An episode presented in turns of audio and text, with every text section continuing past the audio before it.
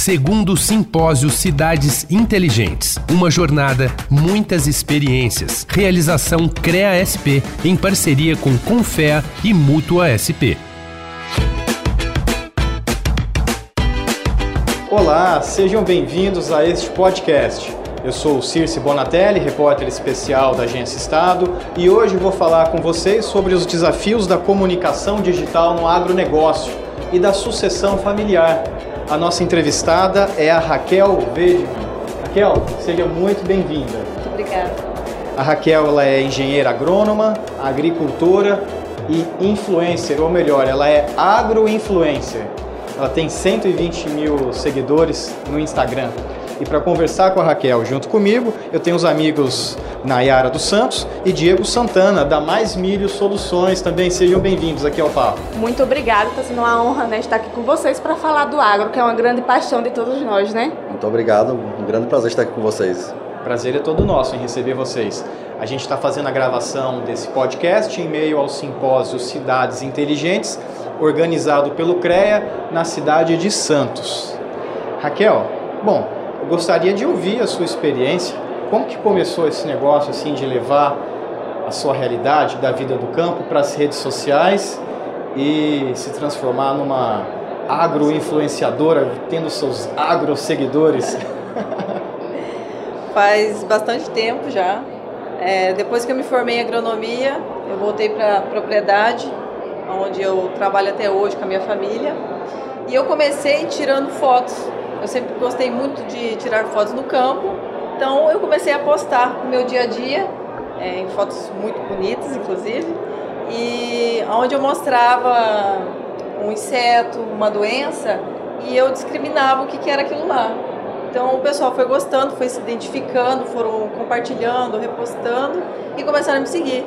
Estou aí até hoje, fazendo uh, o mesmo trabalho, mostrando uh, o campo, mas de uma forma mais técnica. E quem segue você? É gente da área ou também tem aqueles curiosos, gente da cidade, por exemplo, que não teve contato com o campo, não conhece a realidade? Ah, de, de tudo um pouco, mas hoje o meu público é mais voltado para produtores rurais, é, engenheiros agrônomos, é um pessoal que tem interesse no agronegócio mesmo. Muito bacana, né? E com certeza a Raquel é inspiração para várias pessoas no agro, né? Nós somos fãs, né, de Raquel. É. E assim, é, a gente precisa muito desse posicionamento, principalmente nas redes sociais, a respeito do agro.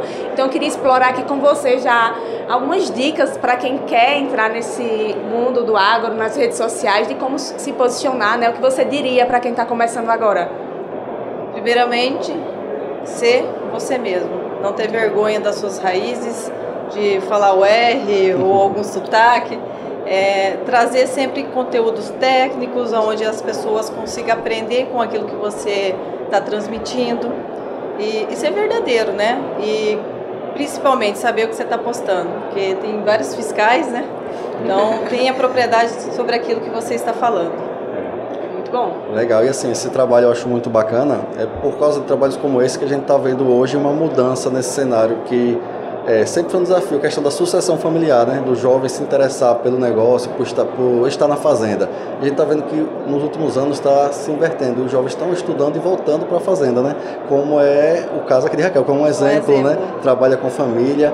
É assim, você poderia falar um pouco Raquel, como é o seu trabalho, o seu dia a dia na fazenda e o que te motivou a hoje, né? Estar com a família nesse trabalho para começar, eu fiz agronomia porque meu pai queria um filho formado em engenharia agrônoma. Olha. Falei, tá tranquilo, vendo? pai. Eu tinha recém-formado em administração, então eu fiz a festa no sábado, na segunda-feira eu estava sentado na sala de aula no meu primeiro dia de, de, de agronomia.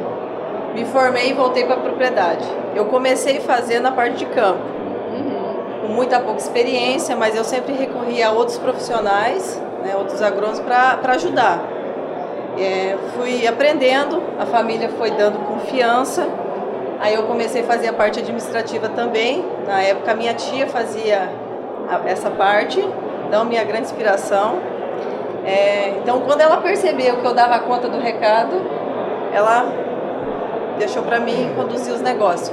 Hoje, eu e meus irmãos tomamos as decisões dentro da propriedade. Eles fazem a parte operacional, que no meu ver é muito importante. Né? Então eles plantam, colhem, fazem as aplicações. Não para, é o ano inteiro você está ali com a, máquina no campo, né? Então eles conduzem perfeitamente isso. Então a família toda está no negócio. E minha mãe, meu pai e minha tia estão ali com nós também. Então se tem alguma alguma situação que a gente não consegue conduzir sozinho, sozinhos, né, no caso, eles estão ali para nos apoiar. Para a gente entender, assim, nesse momento, o que é que está acontecendo lá na fazenda, na lavoura? Nós estamos colhendo milho. Aí, ó, coisa boa. estamos colhendo milho, mas tem também a, a aplicação de olexita. A gente está passando rolo faca porque nós fizemos milho com consórcio com braquiária. Então, assim, o operacional sempre vai estar tá a full, né? Então a gente precisa ter muita mão de obra, bastante pessoas capacitadas para poder nos ajudar e a gente dá conta para quando fizeram começar o plantio, dá tudo certo. Então, e o plantio já está aí, em setembro a gente já começa a plantar. O agro não para. O agro não para. Não mesmo. e tem oportunidade para todo mundo. O agro é próspero. E Raquel, você comentou que teve uma sucessão familiar, quer dizer, teve uma passagem de bastão do comando da propriedade da geração anterior, são seus pais, seus avós, os para avós. Os, os, os, avós. Isso. Para os filhos e agora você é a terceira geração. Terceira geração. E como, como foi esse processo? Foi difícil aí? Suspirou não, é porque foi não, difícil. eu quero usar as palavras corretas. Não, não foi difícil não. É, eu só tenho a agradecer ao meu pai e minha tia pela confiança.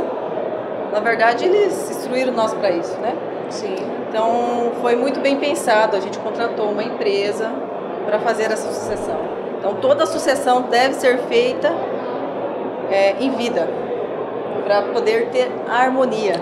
Se todo mundo entender o seu papel dentro do negócio. No momento que todo mundo tem essa consciência, tudo prospera. É... Então, assim, trabalhar com a família é muito bom. Eu amo minha família, os nossos negócios vão tá indo para frente graças a isso. Então, assim, o meu conselho hoje para o pessoal que ainda não fez a sucessão, senta com seus filhos, conversam, alinham, faz a sucessão em vida. Isso é muito importante. É, esse é um ponto bom. Inclusive, hoje, por coincidência, eu ouvi um grande empresário falando sobre isso, que o grande desafio deles, dos maiores empresários hoje, é não deixar herdeiro, deixar sucessor, né? Tem que deixar é. ele preparado, muito bom. Mas a pergunta que eu te faço, alguém está preparando? Exato. Porque aí tem também, acho que, uma questão de atualização de conhecimento, profissionalização de um negócio que começou, começou menor, é, dentro assim da família e que você já tem graduação e talvez quem começou não tinha isso, né? Eu sempre brinco, é, quando você começa um negócio do zero, você evolui com ele. Sim. Agora, quando você entra num negócio que já está encaminhado, já deu certo, você tem que acompanhar os seus pais e mostrar que você tem capacidade de continuar. Então, assim, as dores que eles tiveram no começo, a gente não sentiu. Então, a gente precisa evoluir para poder trabalhar com eles e conversar de igual. Então, assim, por isso a importância do pai estar presente, né? o pai, a mãe, estar presente com os filhos nessa transição. Porque a gente precisa de apoio, precisa do conhecimento que eles já viveram. Né? Então, eu, eu ainda estou engateando, tenho muita coisa para viver. Já passei por anos difíceis? Já, e eu agradeço. Porque você aprende muito na dificuldade. Sim. A vida não é um mar de rosas. Quantos anos você tem, Raquel? Tenho 34. 34. Em que momento você disse assim, ah, teve um momento que minha tia disse que eu estava preparado e aí... Em que momento veio isso? Eu fiquei um ano morando com meus pais na propriedade, sem sair, só estudando para me entender como é que era o processo. A propriedade que fica em Terra Roxa, oeste do Paraná. Isso. Você estava me contando antes da gente começar a gravação, Exato. né? Fica em Santa Rita, distrito de Terra Roxa. Uau! Bem pequenininho. Quantas né? pessoas moram ali na região? Ah, hoje deve mais ou menos 1.500, 2.000 pessoas. Tem internet? Tem. Tem internet. Tem internet. Já ajuda tem quem. Asfalto, tem ajuda, já ajuda quem vai ficar um ano morando escola, com os pais sem sair. Sim, não, tem escola lá. Cidade bem, bem desenvolvida, assim, por ser pequena. Mas, voltando, é, eu nasci e cresci lá e tenho muito orgulho de onde eu vim. E quero continuar ali com junto com a minha família, aumentando o nosso patrimônio, trabalhando e conquistando cada vez mais. Mas você, o que eu perguntei foi em que momento você acha que sua família reconheceu que você estava preparada? No momento que eles viram que eu estava me dedicando para isso. Eu estudei para isso. Eu tive que mostrar que eu tinha capacidade. E fico muito feliz por eles ter me dado essa oportunidade de mostrar que eu tinha sim, capacidade e coragem de enfrentar tudo isso. Faz quantos anos que você assumiu, propriamente dito, essa função na Fazenda? Sete anos. Sete anos já? Bacana. É uma, um ponto aqui também que eu achei interessante. Você falou da importância da experiência né, que foi passada dos seus avós, dos seus pais, e com certeza a gente é do agro, a gente sabe o quanto o dia a dia ensina, né? A gente aprende no dia a dia, né? A, teoria é muito diferente do campo, da prática. A gente até conversou sobre isso ontem, não foi, não foi Raquel? E agora sim, o que eu quero saber, vocês como uma geração nova, que ponto vocês acham que podem ter agregado, que estavam vocês implantaram na fazenda que vocês acham que foi de valia, né? Que realmente está ajudando hoje? É muito boa a pergunta. É, depois que a gente assumiu os negócios, a gente colocou um pivô central uhum. na, na propriedade, a gente fez um silo. Então, o que, que eu vejo? Hoje está entrando muita tecnologia. Então, a gente tem que se especializar nisso. Então, a, a trazer essa tecnologia para dentro do campo. Né? Trazer sistemas. Hoje, uma propriedade rural é uma empresa. A gente tem que tratar ela corretamente para você não se frustrar, né? Tem que existir um planejamento. Então, hoje a gente tem empresas que nos apoiam eu tenho consultoria, porque afinal ninguém nasce sabendo, então se eu não domino aquele assunto, eu contrato uma consultoria para poder ser mais eficiente possível. E a gente está nesse podcast aqui unindo algumas pontas do Brasil. A gente está é. gravando em Santos, com a Raquel, que é do Paraná. Paraná e os amigos da Mais Milho, que são de Sergipe e Bahia, na divisa ali, região Cealba. Olha só, que legal. O agro unindo aí, né, várias regiões. E é bem bacana quando Raquel fala sobre tratar a própria fazenda como empresa, porque realmente é um negócio, ele precisa ser próspero, né? Precisa de todo o acompanhamento e dar lucros. E aí eu vejo um, um tema muito importante, Raquel, que você pode abordar aqui com a gente, que é essa questão dos jovens hoje serem um pouco mais diferentes dos jovens é um pouquinho atrás, né? Que antes eles iam para estudar engenharia agronômica e ficavam ali, né? Ia tocando outras coisas e não voltava para o campo, né? E hoje está um pouquinho diferente. Qual a sua visão nesse sentido? Eu vejo que o, os próprios pais fazem questão que os filhos voltem para o negócio. Uhum. Estão dando abertura. E como a gente já falou, né? O agro é próspero, tem lugar para todo mundo, tem muita coisa para melhorar, muita coisa para fazer e que espero que os pais continuem trazendo cada vez mais os filhos, é. né? Vão, se formem em agronomia e voltam para a propriedade. Você diria que você é uma exceção ou foi assim um, mais um caso é, entre os estudantes é, de agronomia no, no, interior do Paraná? Isso que, que a Nayara comentou assim sobre as pessoas que saem de cidades menores, do campo, vão para cidades, muitas vezes elas ficam, mas também tem casos que elas voltam. Você diria que você é uma exceção? O pessoal não, da sua turma não. também fez essa trajetória? Também. Eu ia comentar então, isso agora. Muita gente. Na, quando eu fiz agronomia, a minha sala, 80% retornaram para a propriedade. Então, assim, essa virada de chave já foi lá atrás. Uhum. Uma pergunta em relação à, à, comunicação, esse marketing, esse trabalho que você faz nas redes sociais. De alguma forma, ele também agrega para a fazenda? Com certeza. A... Hoje, todo o trabalho que eu faço, eu monto o campo na fazenda. Então eu gravo lá. Então a fazenda se beneficia disso também. E é bom que você consegue acompanhar, né? Tá ali a todo momento, próximo de você, né? Criar conteúdos técnicos é, uma, é muita responsabilidade, então você tem que transmitir aquilo que realmente está acontecendo. Então, eu mostro o, no campo a minha experiência na minha propriedade. Isso reforça de que maneira traz benefícios para você e para a fazenda? É uma questão que de reputação? Vocês se colocam como conhecedores daquele segmento? Abre portas junto a parceiros comerciais? De que maneira vem esse, esse benefício das redes sociais? Gera uma credibilidade. Eu gosto de é, fazer trabalhos com empresas que eu realmente trabalho e uso na propriedade tem que existir uma essência, tem que ser de verdade. Não é só, é. só dinheiro, né? Você tem que trazer algo verdadeiro, então aquilo que você acredita.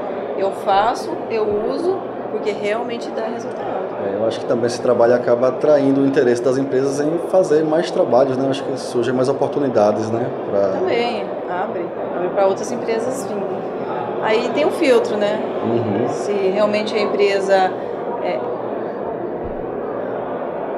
é o que eu usaria, uhum. se sim, eu faço. Caso contrário, eu agradeço o contato, faço o trabalho bacana essa observação, né? Que a gente vê a importância dessa ser verdadeiro também no, nas redes sociais, né? Ou seja, tudo que você posta, realmente você acredita. Isso é muito importante para os nossos seguidores hoje em dia, né? A gente que trabalha muito com comunicação, a gente preza isso, né? Sempre mostrar resultados que realmente agreguem lá para o produtor final.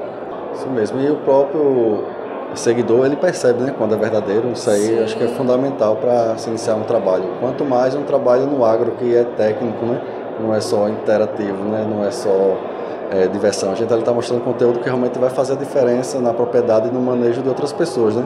Acho que tem que ter uma responsabilidade muito grande.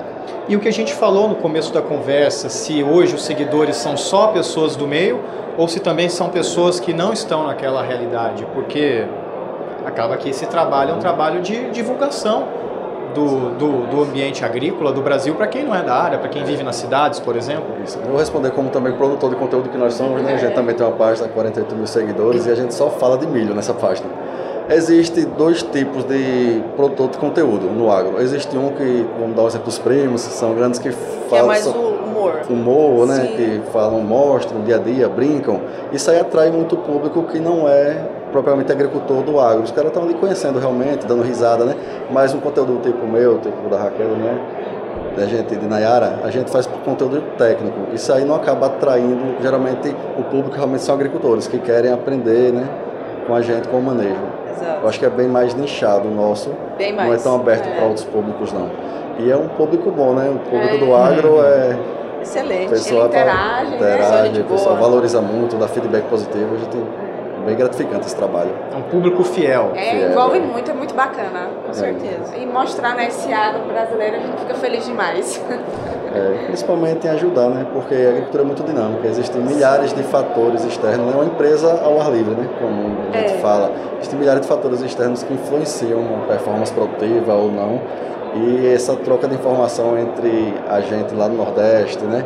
Com a Raquel lá no Paraná e outra pessoa em São Paulo, Manaus, isso aí é acaba agregando essa troca de informação e sendo muito rica para ambos, né? E a gente tem visto também uma participação cada vez maior das mulheres à frente dos negócios.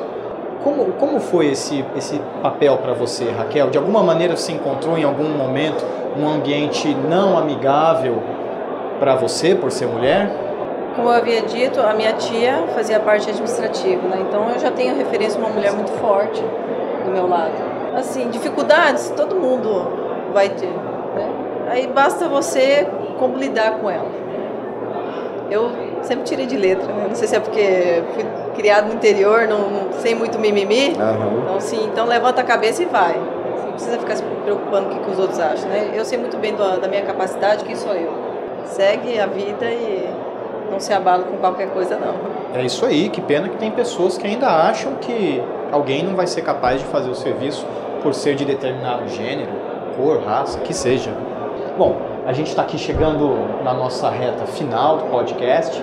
Queria deixar esse, esse espaço aberto para você fazer um comentário final, alguma consideração final em torno do que a gente falou aqui hoje, Raquel. Tenho a agradecer, obrigado por, pela oportunidade de estar aqui e falar para os produtores desse Brasilzão, vamos continuar plantando e colhendo e alimentando esse mundo, porque tem muita gente para alimentar.